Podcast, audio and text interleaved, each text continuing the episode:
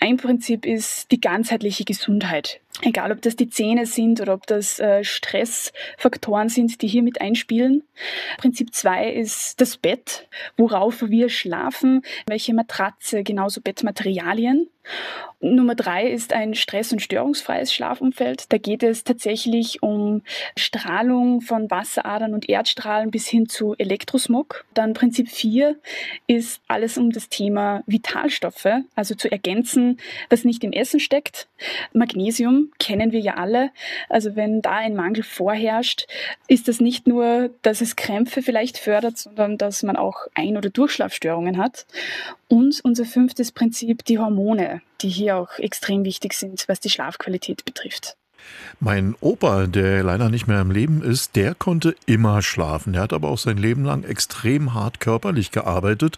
Wenn ich jetzt überlege, wir moderne Menschen, wo wir viel Zeit mitunter auch am Computer verbringen, in nicht mehr ganz so körperlich arbeiten, ist das vielleicht ein Grund, dass es uns so schwer fällt, gut zu schlafen oder eben wie ein Murmeltier? Der Mensch an sich läuft heutzutage wirklich auf Hochtouren. Der moderne Mensch ist eigentlich permanent unter Stress, hat emotionale Belastungen. Sehr oft äh, ist es so, dass alles immer schneller gehen muss, es muss alles noch besser werden. Der Mensch nutzt eigentlich nicht nur den Tag, sondern teilweise sogar die Nacht für Produktivität und sehr oft führt das dann zum sogenannten Erschöpfungsschlaf. Man schläft zwar oder denkt, man schläft ja eh ganz gut, doch tatsächlich hat das nicht mehr sehr viel mit Regeneration Konzentration zu tun. Das spürt man dann auch morgens beim Aufwachen. Immer mehr Leute entscheiden sich ja zugunsten eines guten Schlafes, getrennt zu schlafen vom Partner oder vom, vom Ehemann, Ehefrau. Ähm, ich könnte mir das ehrlich gesagt gar nicht so vorstellen. Ich glaube, ich schlafe besser, wenn meine Frau neben mir liegt. Aber was sind denn die Erfahrungen als Schlafexpertin, die Sie gemacht haben? Wir fühlen uns einfach sicherer und geborgener, wenn wir den Partner neben uns liegen haben. Doch es kommt natürlich immer drauf an. Denn wenn ich jetzt einen Partner habe, der vielleicht schnarcht oder der nachts oft raus muss, oder mit den Zähnen knirscht, dann werde ich das vielleicht irgendwie auch anders auffassen. Also das ist immer individuell abzuwägen. Es gibt ja auch äh, unterschiedliche Meinungen, was Nachtkleidung angeht. Manche schlafen im Schlafanzug oder im Nachthemd, andere schlafen nackt. Äh, gibt es da auch Erfahrungen, was besser ist? Grundsätzlich raten wir immer, auf ein gutes Bettklima zu achten. Also egal, was man dann drunter trägt quasi. Aber entscheidend ist wirklich, dass man Naturfasern im Bett hat zum Beispiel. Das macht sehr viel aus. Es ist nicht zu heiß, ist nicht zu kalt und dass man Materialien verwendet, die frei von Chemikalien und Schadstoffen sind. Denn auch hier kann es dann sehr leicht zu allergischen Reaktionen kommen oder auch Husten, verstopfte Nase und Wegreize, die kontraproduktiv für den Schlaf sind. Schlafen wie ein Murmeltier, so heißt das Buch von Marina und Astrid Sallerberger. Frau Sallerberger, ich lese meist meine Bücher vorm Einschlafen. Wären Sie jetzt sehr sauer, wenn ich Ihr Buch lese und dabei einschlafe?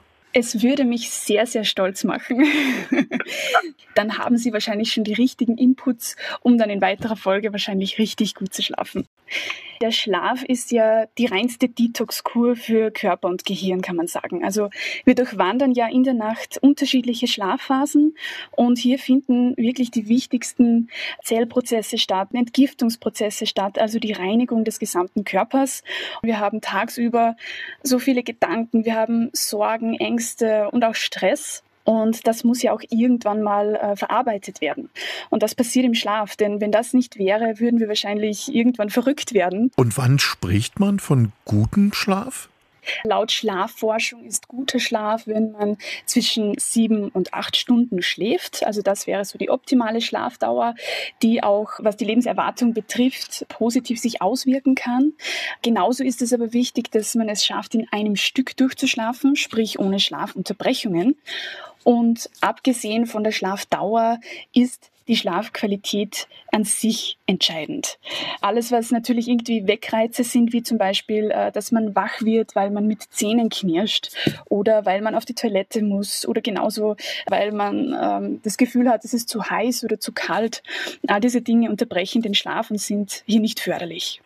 Als Schlafexpertin würde ich Sie gerne mal fragen, man hört immer von dem Wort Schlafhygiene, also Handy raus, möglichst äh, alle elektrischen Geräte aus dem Schlaf Schlafzimmer verbannen. Ist das Voodoo oder kann uns das beim guten Schlaf wie ein Murmeltier wirklich helfen? Gerade Dinge wie Handy, PC äh, haben im Schlafzimmer per se eigentlich nichts verloren. Wir haben ja unser Buch insgesamt auf fünf Prinzipien aufgebaut, wo auch das stress- und strahlungsfreie äh, Umfeld eine Riesenrolle spielt, weil hier Zellprozesse gestört werden, die aber sehr wichtig sind für unsere gesunde Haltung und auch für die Schlafqualität.